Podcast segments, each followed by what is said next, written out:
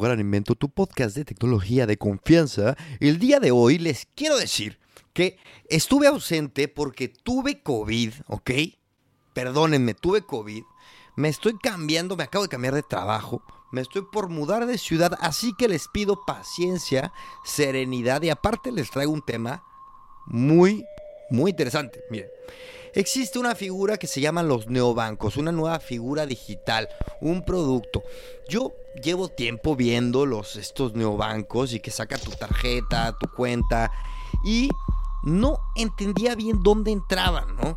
Estas, este, ¿qué son? ¿Son bancos? No son bancos, no son bancos, pero al mismo tiempo te dan la oportunidad de eh, eh, abrir una cuenta bancaria, ¿no? Te dan un número único, puedes hacer transferencias, en algunos casos puedes sacar tu tarjeta, en algunos casos puedes eh, hacer movimientos en temas de criptomonedas y bueno, era un tema como casi todos los temas que tocamos aquí, era un tema que yo no tenía ni idea y por eso me di a la tarea de traer a alguien chingón, alguien de nivel, de categoría para hablar al respecto. Y en este caso tenemos a Sergio Cerro, que es CEO y co-founder de Rebellion Pay, que es precisamente un neobanco que le está yendo muy bien en España y aparte de todo tienen un modelo de negocio interesantísimo que tiene que ver con las criptomonedas. Dos temas, dos temas súper de actualidad, súper importantes. Bueno, ahora sí, vamos a empezar. Yo soy Chris y como siempre te doy la bienvenida a este tu podcast de tecnología y negocios digitales. Gran invento. Sergio está en la casa. Sergio, ¿cómo estás? ¿Qué tal, Chris? Pues muy bien, muchas gracias por, invitarme y estar este ratito juntos aquí. Muy contento de tenerte. Sergio, cuéntame eh, en qué estás ahora mismo. Bueno, pues ahora mismo justo me, pillas que acabo de comer y mira, estaba viendo las, reviews de, que tenemos en, Google Play, en Google, en Google Play, que es, mm. sabes, yo utilizo, yo utilizo Android y estaba echándole un vistacillo a, a la review de los usuarios porque es algo que me preocupa bastante lo que opinan y, bueno, pues viendo un poco lo que cuentan de nosotros y cómo podemos ayudarles. Pero cuéntanos, eh, eh, de, qué? ¿Review de qué? ¿Rebellion? ¿Qué? cuéntanos. bueno, como sabes, bueno, pues eh, sí, de Rebellion, efectivamente. Rebellion, que, es un, neobanco español que nacimos, montamos en el 2017 y la verdad que, que bueno, que está funcionando muy bien, yendo muy bien, con muy buena aceptación eh, entre el público español de momento. Y, bueno, pues todos muy contentos. Y como te decía, pues viendo mucho, siguiendo mucho las opiniones de los usuarios, viendo qué dicen de nosotros, los problemas que tienen. Y, yo como, bueno, pues un poco como gestor, viendo qué puedo hacer para, para ayudarles. Y Neobanco, neobanco, un término nuevo en este podcast, nunca, nunca hemos tocado este tema ni hablado al respecto, pero me, interesa muchísimo. Cuéntanos, ¿qué, es esto? Bueno, pues un neobanco básicamente es eh, una compañía que presta servicios financieros amparada en, una nueva regulación que, que, facilita de alguna forma a través de todos los medios digitales con los que hoy en día contamos pues la prestación, la prestación de servicios que típicamente antes eran, eran bancarios ¿no? y que solo podían ofrecer, ofrecer los bancos. Entonces, cuando hablamos de neobanca, pues nos referimos a una empresa relativamente joven eh, que acaba de, bueno, pues que no tiene más de 5 o 10 años de vida y que está ofreciendo servicios que antes ofrecía la banca, pero de una forma, pues sobre todo 100% digital, eh, sin su Want to teach your kids financial literacy, but not sure where to start? Greenlight can help. With Greenlight, parents can keep an eye on kids' spending and saving, while kids and teens use a card of their own to build money confidence. As a parent, you can send instant money transfers, set up chores, automate allowance, and more. It's a convenient way to run your household, customized to your family's needs, and the easy way to raise financially smart kids. Get started with Greenlight today and get your first month free at greenlight.com acast. Cursales y para un público pues muy familiarizado pues a consumir productos en internet, ¿no? Pues eh, tanto Netflix, eh, Cabify, Amazon para este tipo de, público. ¿por qué es mejor para este tipo de target eh, la neobanca? ¿Neobanca? ¿Es, ¿Es, así? Sí, neobanca, sí, o challenger banks también les llaman. Eh, sí, sí. Bueno, mm, yo creo que es mejor porque eh, creo que se identifican más con, con, con, nosotros como somos y por, por, cómo prestamos el servicio. ¿no? Es un tema casi más eh, cultural y de, y de identificación con un, con un producto que, que, por el producto en sí. ¿no? Claro. nosotros somos muy claros con el usuario, como, como sabes, pues al final la banca tiene el estigma de que de bueno pues de poca claridad quizá de, de, productos sofisticados donde pues no son suficientemente claros para un público a lo mejor con, con una formación media o baja y, y, nosotros pues quitamos todo, todo eso que, que hay alrededor y, y tratamos al, al, cliente pues como lo que es, ¿no? Pues como todos nosotros. Entonces nos dirigimos a ellos de una forma muy clara, muy transparente, sin, sin medias tintas, eh, sin letra pequeña ni, ni, ni letra minúscula, ¿no? Claro. Y, y yo creo que eso la gente lo agradece, que seamos sobre todo claros y que les hablemos como nos gusta que nos hablen. Entonces ahí pues ya, ya es una diferencia notable con respecto, con respecto a la banca. Y luego que al no tener pues las grandes estructuras ¿no? que, viene, que tiene la banca tradicional, pues podemos ofrecer determinados servicios pues eh, más económicos, más competitivos y pensado más para, para este público. Ya. Eh, Sergio, te cuento, yo cuando llegué a España hace, bueno, a vivir hace cinco años, eh, todavía no tenía el, el NIE y, y, cierta documentación y para mí era imposible tener una cuenta de banco. O sea, era un drama. Y, y, y claro, el IBAN famoso, tener el, el IBAN, eh, el IBAN para los que nos escuchan fuera de España, pues es este número como la clave en México, la clave con, con B. Bueno, y este, y, y, sacar una cuenta era complicadísimo. Luego me acuerdo una vez que y ya con papeles, todo en orden y tal, traté de abrir una cuenta en Santander, lo logré, pero fue un desmadre. Y este, y ahora con, con Rebellion o Rebelión, eh, tú me, ahora me corriges, eh, es, es facilísimo. Te tardas 10 minutos. Es sí. impresionante. ¿Cómo puede ser? Esta, este cambio, esta diferencia? ¿Cómo es posible? Sí. Sí, bueno, eh, esto que mencionas es, es, está muy bien que lo pongas sobre la mesa porque además es algo que sufren todavía hoy muchísimas personas, sobre todo muchísimas personas que dejan su país pues, para emprender su vida en otro, eh, no, no, solo en España, en cualquier país de Europa y me imagino pues que en Estados Unidos ya ni te cuento, ¿no? Mm, eh, claro. y, que todavía, y que todavía hoy muchísima gente sufre eh, y es inexplicable porque además es como, como un círculo vicioso, ¿no? Como llamamos aquí, en el que eh, necesitas un contrato, pero no te dan un contrato si no tienes un número de cuenta y cuando vas al banco el número de cuenta no te lo dan si no tienes contrato, entonces llegas un momento en que estás ahí en, entre dos aguas que, que, no sabes hacia dónde ir. Eso todavía hoy eh, ocurre y, y, de hecho nosotros solo podemos crear cuentas para personas eh, que aportan un documento de identidad eh, válido, que cuando hablamos de documento de identidad válido es un documento en el que aparezca tu foto y por supuesto pues el, el número que, que, te identifica, ¿no? que como sabes para, para, para, españoles es el DNI y para extranjeros residiendo en España pues como has dicho tú el, el NIE. ¿no? Pero, pero esto todavía hoy ocurre. En Rebelión lo que, lo que hemos conseguido es acortar el proceso de, creación de cuenta. Pero igualmente necesitas aportar tu DNI o tu NIE, eh, hacerte el selfie para validar que la persona que sostiene ese documento es quien dice ser.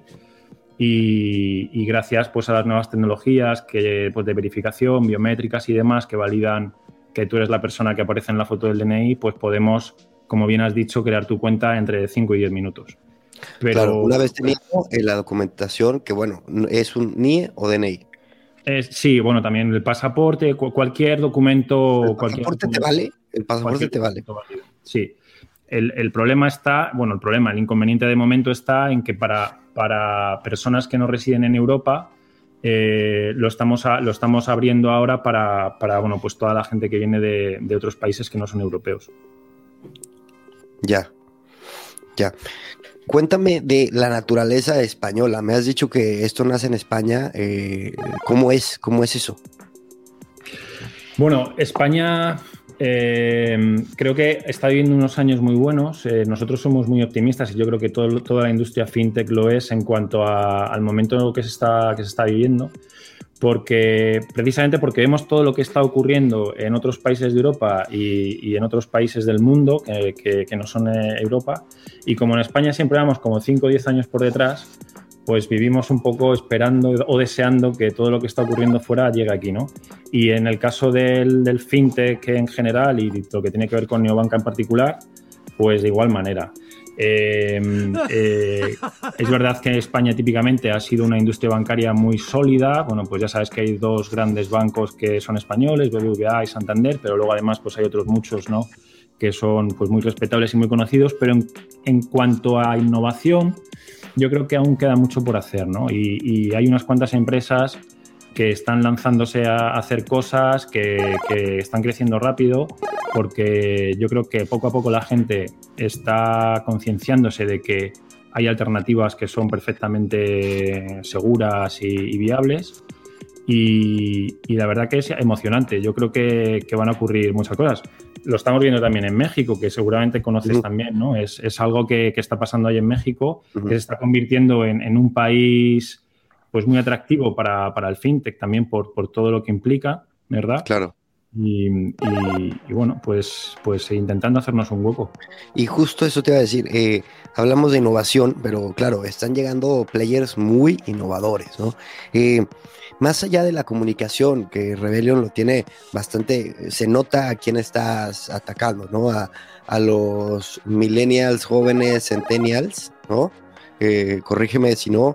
Eh, eh, tiene, vamos, esta user experience que enseguida te das cuenta que lo quieren hacer sencillo, que lo quieren hacer divertido, ágil, pero ¿cuáles dirías que son las virtudes del producto como tal, diferenciadoras, eh, si, si es que las hay de, de Rebellion, ¿no? ¿Cuáles son esas, eh, esas virtudes diferenciadoras? Pues, pues eh, ahora mismo Rebellion es la única alternativa a la banca tradicional que hay en el mercado español, que no es obviamente un banco, porque a cualquier usuario lo que le ofrecemos es bueno, acceso, como tú mencionabas antes, a, un número de cuenta corriente, a un IBAN en España, una tarjeta para pagar, bien en el móvil eh, a través de Apple Pay o Google Pay, o bien una tarjeta física que enviamos al domicilio.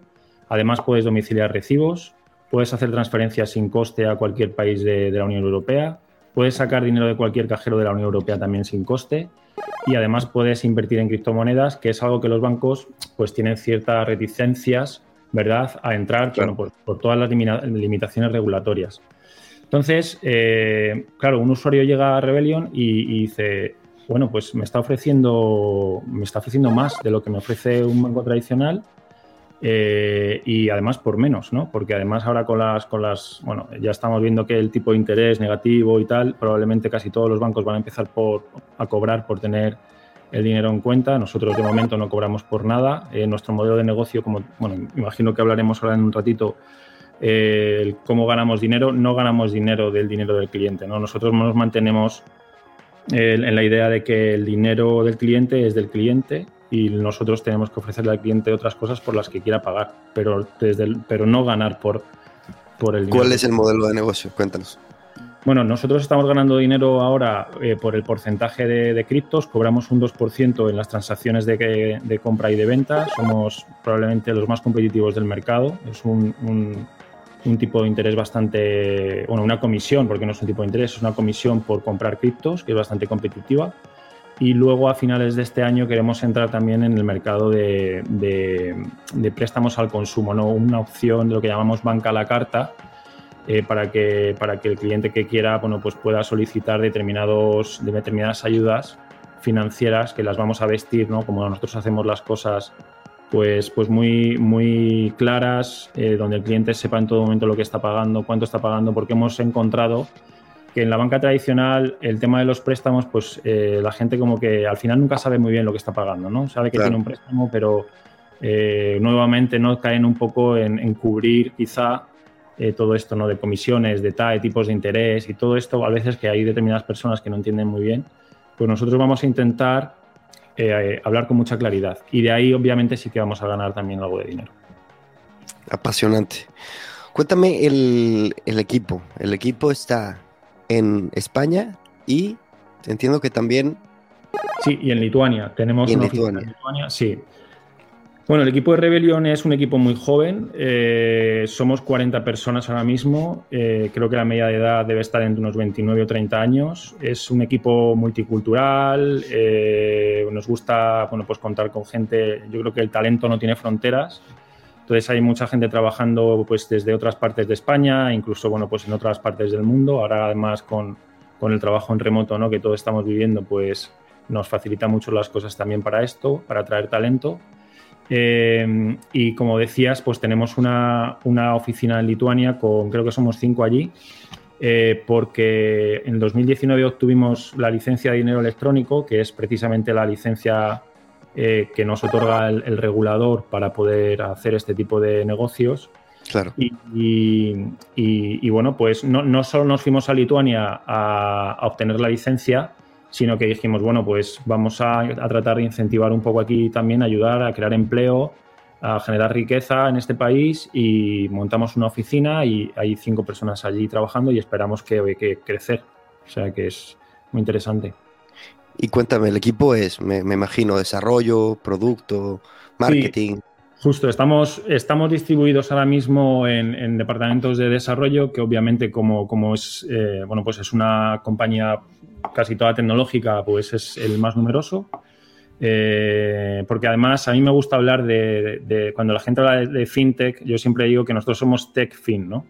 O sea, nosotros al final nuestra base casi es más tecnológica que financiera, aunque lógicamente la parte financiera también está, pero nos gusta hacer eh, ¿no? referencia más en, el peso y la importancia que tiene la, la, tecnología. Entonces tenemos un departamento de desarrollo, un departamento de marketing, tenemos un departamento de marca, de branding eh, atención al cliente, que nosotros le llamamos Customer Happiness, eh, y luego un área de negocio, pues donde estamos, pues el director de operaciones, estoy yo, director financiero y demás. Y luego en Lituania tenemos la parte de compliance, de toda la parte regulatoria y también eh, de seguridad.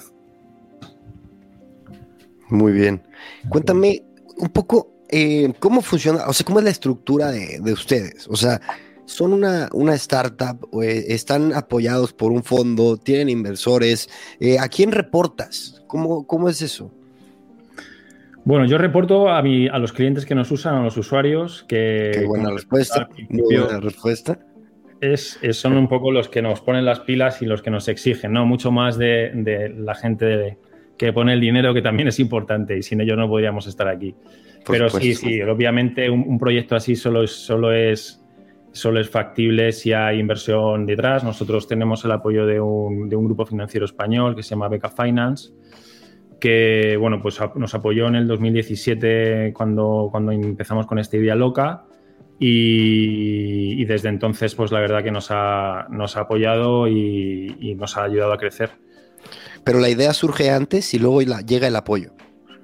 La idea surge antes y luego llega el apoyo, sí, sí. ¿Cómo, cómo fue eso? Porque yo escucho mucho, es, curiosidad eh, pura y dura, eh, escucho mucho de, fintechs y, de los eh, prolíferas que pueden llegar a ser, ¿no? Pero llega el momento en el que ya las, las, grandes empresas están creando sus propias fintechs, cuando a mí, pues el, modelo natural, el que más me gusta y me, y me interesa es el que entiendo, el que por el que tú pasaste, ¿no?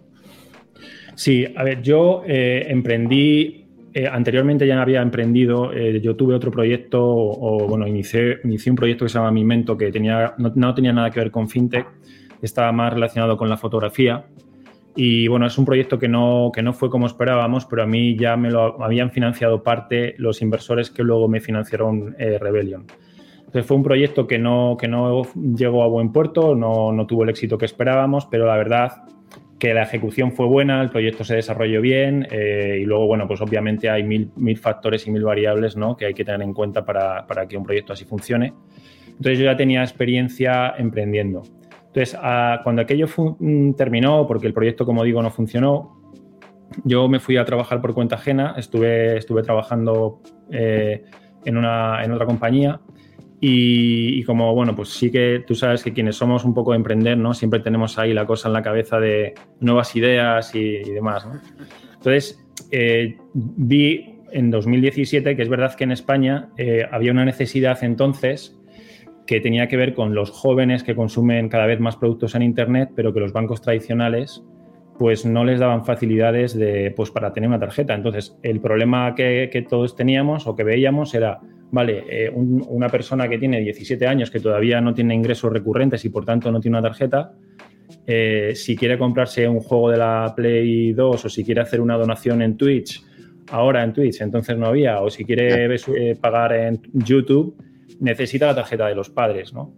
Y ahí hay un riesgo, y es que al final los padres están dando una tarjeta a un menor que tampoco saben muy bien dónde la está metiendo, donde a lo mejor están los ahorros de la familia.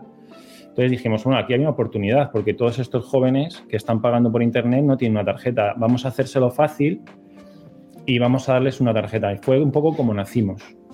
Claro, la eh, edad mínima de, de, un usuario de Rebelión es de 14. 14, ahora mismo es de 14 años, eh, que es el límite que nos establece, nos fija Mastercard. Por debajo de 14 años tiene que ser siempre con la autorización del tutor legal, de los padres o el tutor legal, pero a partir de 14 años podemos dar una tarjeta. Entonces, eh, claro, aquí ya resolvíamos un problema, ¿vale? Que es que, oye, pues ya los jóvenes que quieren y, y, si necesitan hacer alguna compra por internet, bueno, ya tiene una tarjeta donde la meten con un dinero concreto, no hace falta que sean grandes cantidades y si tienen algún tipo de problema, pues no pierden mucho dinero. Eh, al cabo de los meses llegó la pandemia y, por suerte o desgracia nos hemos encontrado que la media de edad de rebelión pues ha crecido porque la gente ya no quiere utilizar efectivo, eh, quiere utilizar pago con tarjeta, además quieren utilizar el móvil para pagar y esto lo Rebellion, pues como has dicho tú, lo hace muy fácil, ¿no? Entonces no necesitas hacer grandes procesos de firmar papeles ni ir a un banco. Entonces hemos pasado de un público de una media de 20-22 años a una media de 30-32 años. Hemos subido en 10 años la media de edad. Entonces, claro, una vez que subes la media de edad, también tienes que aumentar tu, portfolio de productos. Ya no te vale solo con, con, una tarjeta, ya necesitas domiciliar recibos que lo hemos introducido, explorar el tema de criptomonedas que cada vez más pues, nos lo pedían, y estamos en esa fase ahora de crecer y de acompañar un poco en las necesidades de este nuevo target que tenemos nosotros. Es curioso porque esto es justo lo que me dijo Ángel Nigorra que le pasó. Ángel Nigorra, CEO de Visum, mm. em, eh, justo me dijo que le pasó eso. Estaban esperando un target y les llegó un demográfico mayor porque al final son los que tienen la necesidad latente, ¿no? El, perdón, el público más joven, eh, claro, eh, están encontrando apenas esa, es, esa necesidad, la están adoptando poco a poco. En cambio, nosotros que, ya tenemos este, una vida financiera ya establecida, de repente decimos, a mí me pasa, yo eh, al día de hoy yo tengo tres tarjetas que utilizo con regularidad absoluta para diferentes eh, diferentes sí para diferentes objetivos en uno pongo las cosas domiciliadas en otro gasto de comida ocio bebida y en otro, este, mi comida, eh, alquiler, tal. Como que yo ya me aproveché de toda esta oferta para también yo poder estructurar, organizarme. Pero, a ver, hay muchos players, grandes players. Eh, a mí hay uno que me gusta mucho que no es tal cual Neobanco, eh, TransferWise. Wise ahora. Eh, antes sabemos, es un gran caso de éxito, más enfocado a los, las transferencias internacionales. Pero bueno, a mí me, me, me encanta cuéntanos eh, si hay algún player que digas, mira, como esta historia de éxito o esta filosofía, esta cultura, me gustaría poder emular, no imitar claramente, pero por ahí. Bueno, nosotros como referencia siempre hablamos y, curiosamente este no es un neobanco como tal, o sí, porque bueno, ya por la magnitud eh, está ahí un poco entre, entre, entre líneas, pero hay un banco inglés que nos gusta mucho que es Starling Bank, que, es un, banco eh, muy innovador, bastante moderno también, eh, que, bueno, pues que ha cambiado un poco las reglas del juego. Y, es curiosamente un, nuevo banco que tenía las ideas muy claras desde el principio, eh, de hecho cobraba, cobraba comisión a los clientes, pero prefería, oye, pues decir, yo hago las cosas bien, voy a seguir mi modelo de negocio eh, voy a cobrar algo por, por lo que hago y lo, porque lo hago, lo sé que lo estoy haciendo bien y voy a no necesito tener millones de, clientes con unos cuantos cientos de miles me es suficiente, pero estos cuantos cientos de miles van a estar muy bien atendidos. Y, a mí es una filosofía que me gusta, ¿no? Eh, todos estamos viviendo ahora por, bueno, pues startups que se centran, y nosotros estamos también ahí, ¿eh? eh pero bueno, que, al final hay una lucha por, por, adquirir usuarios y muchas veces perdimos de vista que al final eh, la calidad es yo creo que lo que prima en todo esto, ¿no? En, en, ofrecer un, un, producto muy sólido, bueno, que la gente tenga como referencia y ser muy fiel a, ese producto y a esa calidad que estamos ofreciendo. ¿no? Starling Bank para nosotros lo, está haciendo francamente bien en Inglaterra. Muy bien. Cuéntame en temas de cultura, ¿no? Está muy de moda el decir, no, para nosotros culture first y este, nosotros nuestros valores nos rigen y bueno, ustedes, ¿cuáles son estos valores? Si es que los tienen claros. sí, bueno, nosotros somos sobre todo eh, yo creo que somos bastante honestos con el cliente, es algo que hemos, que hemos em, cuidado desde el principio y yo siempre digo, ¿no? cuando hablo con el equipo, incluso con, las nuevas personas que se incorporan a, Rebellion, eh, que al final, como tú seas dentro, es como se, va, se te va a ver fuera. Entonces, esto es, imposible que una compañía tenga una imagen dentro y, sea distinta a la que da, la que da fuera. Y, yo de verdad creo, creo en esto, ¿no? Entonces, tratamos de cuidar al equipo, de que, que la gente trabaje, que trabaje bien, que la gente al final todos estamos pasando muchas horas en, la oficina y cuando hablo de oficina hablo también ¿no? en, remoto, pero le estamos dedicando muchas horas a un proyecto y yo creo que lo, importante es que la gente se sienta, se sienta cómoda. Y esa comodidad y esa frescura eh, yo creo que al final se transmite en el usuario, la forma que tenemos de comunicarnos con él, la gente de, que atiende al, al cliente hace un trabajo espectacular porque eh, somos muy poquitas personas, pero dando un soporte de muchísima calidad.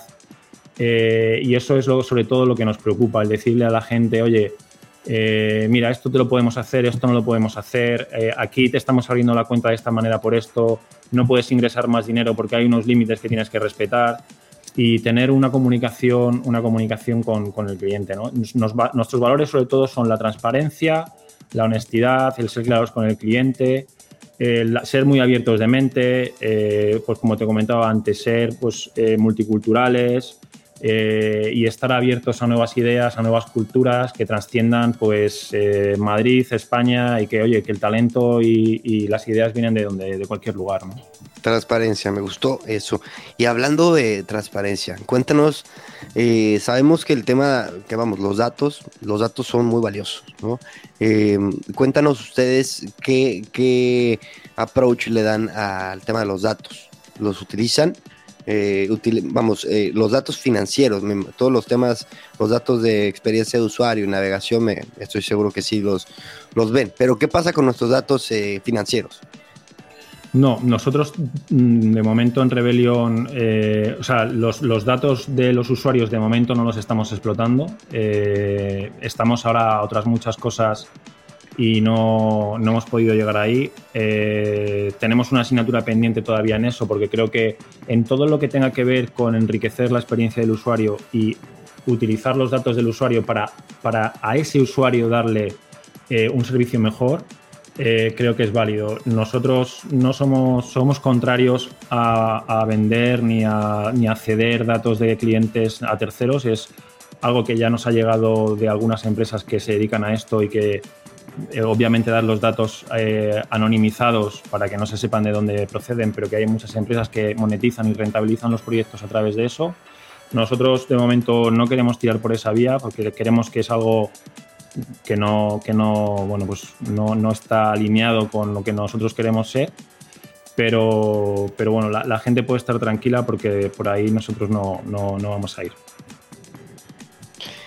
Y cuéntanos, cuéntanos un poco cuál es el paso natural, porque no te quiero decir cuál es su visión y tal, pero cuál, igualmente desde el desconocimiento, cuál sería el siguiente paso para una fintech vamos, me imagino, ustedes lo tendrán en mente, me imagino subir la cantidad de usuarios, poderse expandir geográficamente.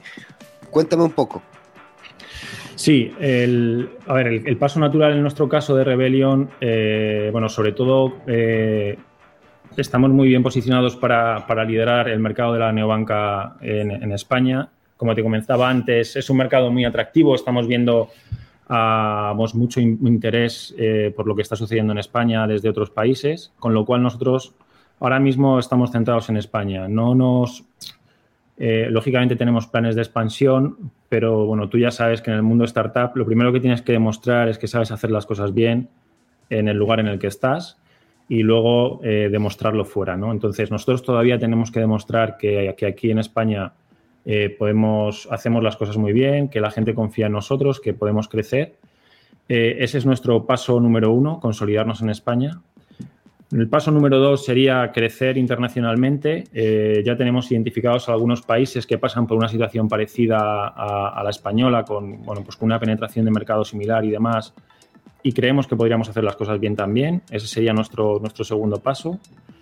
Y luego el tercer paso, sobre todo, innovar mucho en todo lo que tiene que ver con, servicios financieros. Y cuando hablo de innovar me refiero, por ejemplo, pues toda la integración de, la interfaz de voz a la hora de prestar, por ejemplo, servicios financieros. ¿no? Cada vez estamos más familiarizados con Alexa, cada vez más domicilios tienen Alexa, cada vez más gente interactúa con Google y yo creo que hay un gran salto, hay mucho que hacer todavía ahí para, para que si tú, por ejemplo, Chris, me quieres enviar dinero a mí o yo a ti, eh, puedas darle una orden a tu teléfono o a tu reloj o si estás en casa eh, haciendo otras cosas a Alexa para que me haga una transferencia, te compre un billete de, avión, eh, te pague un restaurante, en fin, hay muchísimo por explorar ahí y yo creo que se abre un mundo de posibilidades en torno, en torno a eso.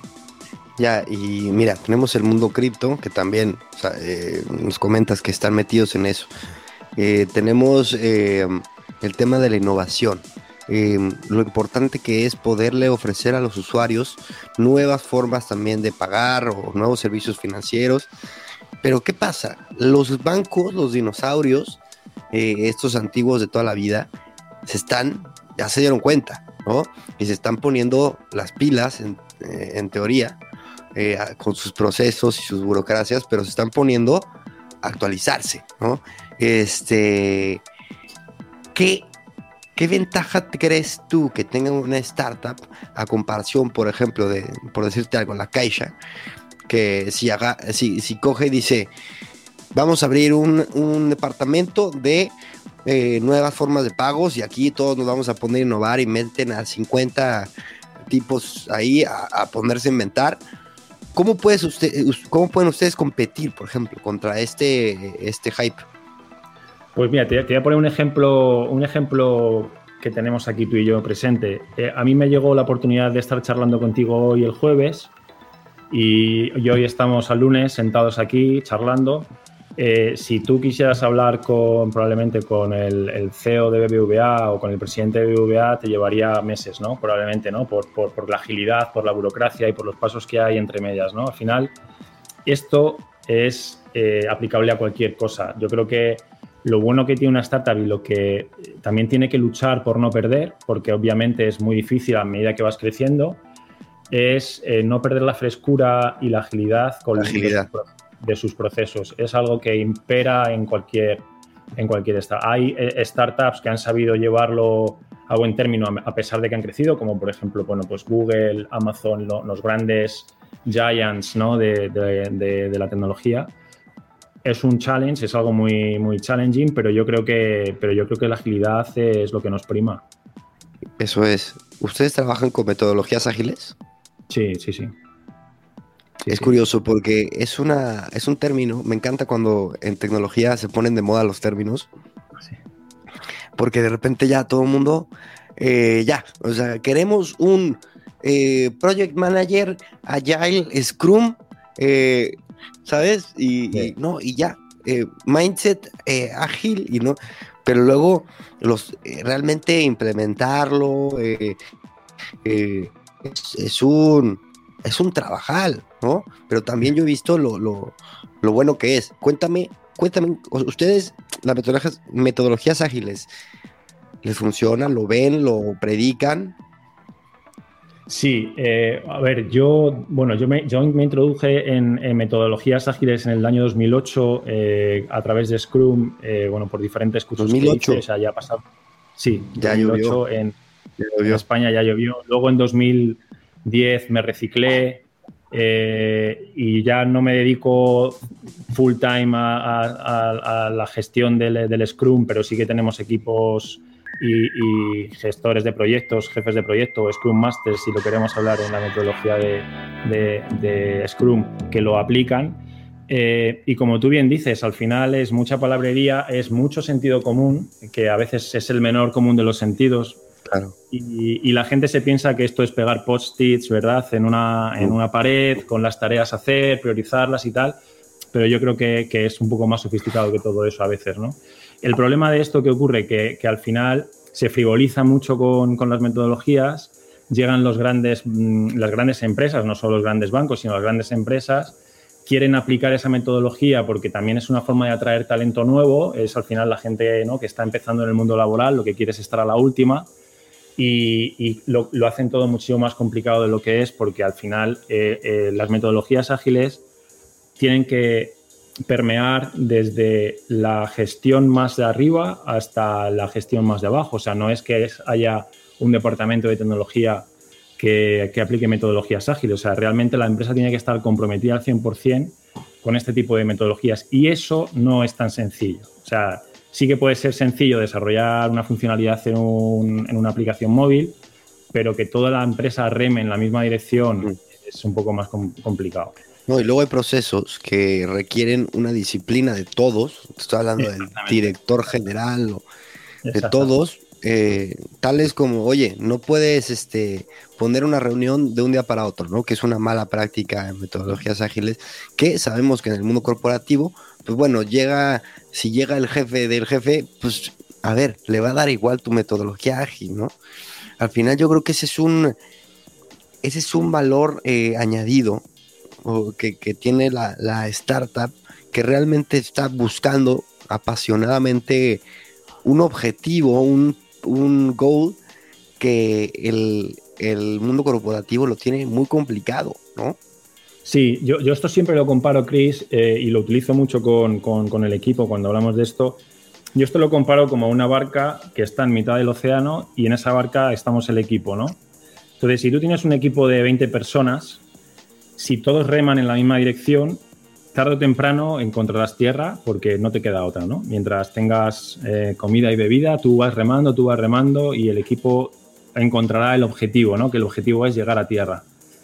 Pero si en un equipo de 20 personas eh, la mitad reman para un lado, para adelante y la otra mitad reman para atrás, es imposible, no te mueves del sitio. Cuando tú esto lo llevas a una gran corporación, eh, donde, donde hay gente que rema en una dirección, pero unos pocos reman en otra, al final más lento, pero claro, te vas moviendo, pero mucho más lento, ¿no? Porque al final es, por, un, tema de, dimensión.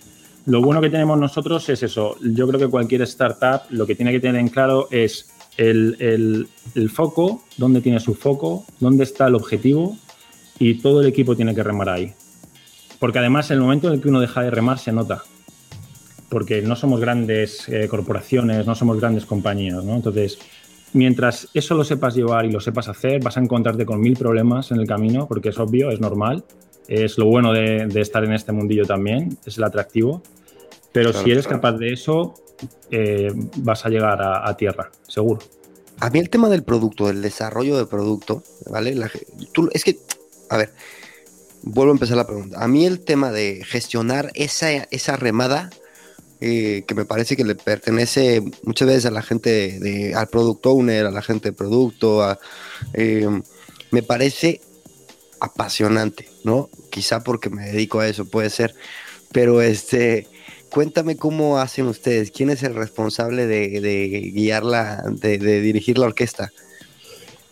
Buena pregunta. Eh, mira, una cosa buena que tenemos en Rebellion es que cualquier de momento y también un poco por la dimensión, eh, eh, nos permite que prácticamente todas las nuevas ideas pasen por prácticamente todos los departamentos. De alguna manera u otra, tiene cualquier nueva idea, cualquier cosa nueva impacta en todos, ¿no? Desde atención al cliente, que es quien realmente está en comunicación con el cliente final, que es súper importante y nos dice, oye, pues mira, es que nosotros sabemos que esta nueva funcionalidad va a tener este problema y este problema, va a tener alguna duda, en fin, eh, todo el mundo participa. Marketing, por supuesto, porque luego hay que lanzar las comunicaciones.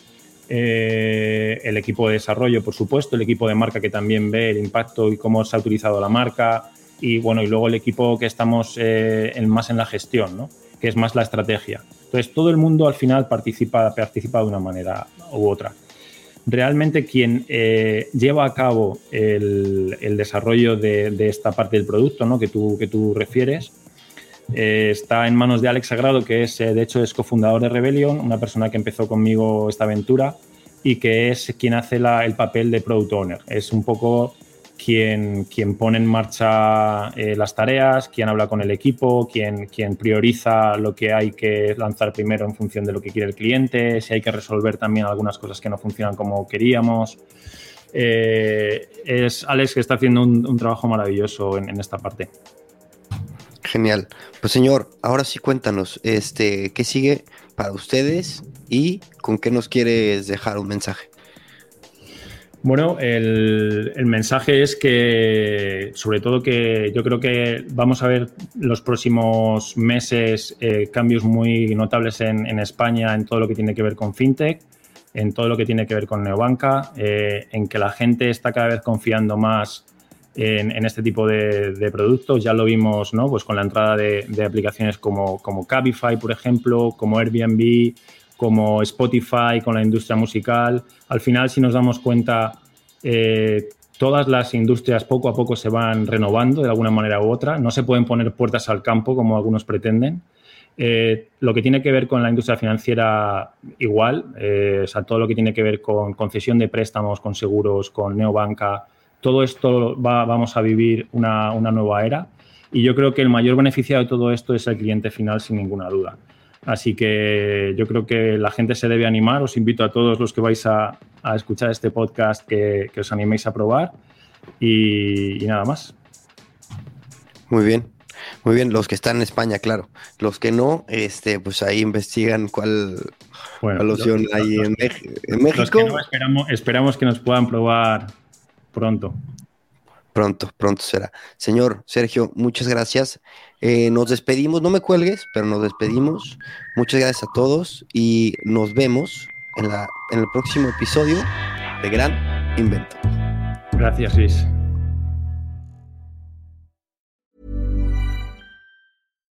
If you're looking for plump lips that last, you need to know about Juvederm lip fillers. With Juvederm Volbella XC and Juvederm Ultra XC, your lip look, whether it's subtle or bold, can last up to one full year with optimal treatment and no additional maintenance. Find a licensed specialist and see if it's right for you at Juvederm.com today. That's J U V E D E R M.com. Add fullness to lips in adults over 21 with Juvederm Volbella XC or Juvederm Ultra XC. Do not use if you have severe allergies or a history of severe allergic reactions, or if you're allergic to lidocaine or the proteins used in Juvederm. Tell your doctor if you have a history of scarring or taking medicines that decrease the body's immune response or that can prolong bleeding. Common side effects include injection site redness, swelling, pain, tenderness, firmness, lumps, bumps, bruising, discoloration, or itching. As with all fillers, there's a rare risk of unintentional injection into a blood vessel, which can cause vision abnormalities, blindness, stroke, temporary scabs, or scarring. For full important safety information, visit juvederm.com.